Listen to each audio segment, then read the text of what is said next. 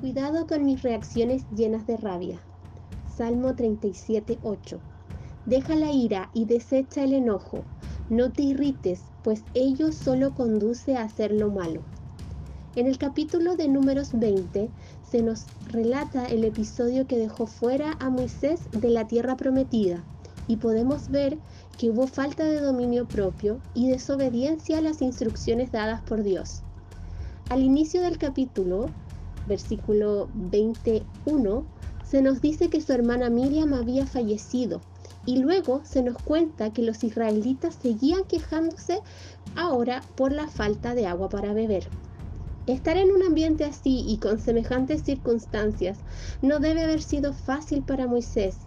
En números 20 del versículo 6 al 8 podemos ver que ellos, Moisés y Aarón, acudieron en primera instancia al lugar correcto, el tabernáculo, en donde se encontraban con Dios, para buscar ayuda y dirección para resolver esta nueva adversidad. Es aquí donde el Señor les dio unas claras instrucciones. Versículo 28. Háblale a la roca y de ella brotará agua, y así se abastecería todo el campamento, incluidos los animales. Sin embargo, eso no fue lo que hizo Moisés, y en el versículo capítulo 20, versículo 11, vemos que él levantó su mano y golpeó la roca dos veces con la vara.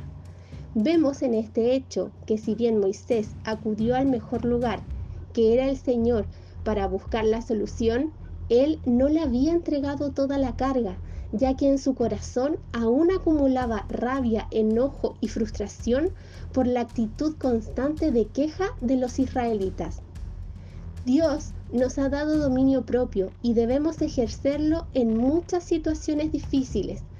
Podemos confiadamente pedirle a nuestro Dios soluciones ante adversidades y también que nos ayude a gobernar nuestras emociones en dicha situación, por muy difícil que sea. Memorice y haga suyo el versículo de Santiago 1.19. Por esto, mis hermanos, todo hombre sea pronto para oír, tardo para hablar y tardo para airearse.